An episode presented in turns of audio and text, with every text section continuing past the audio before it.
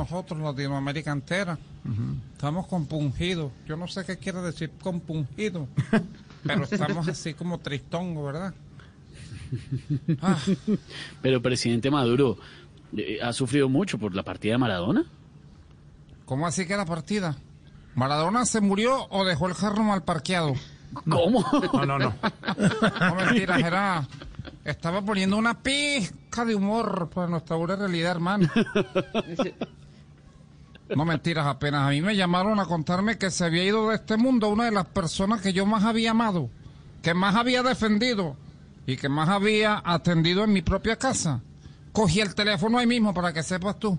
Hice una llamada y dije, Santrich, ¿estás bien, hermano? No. No mentiras, hermano.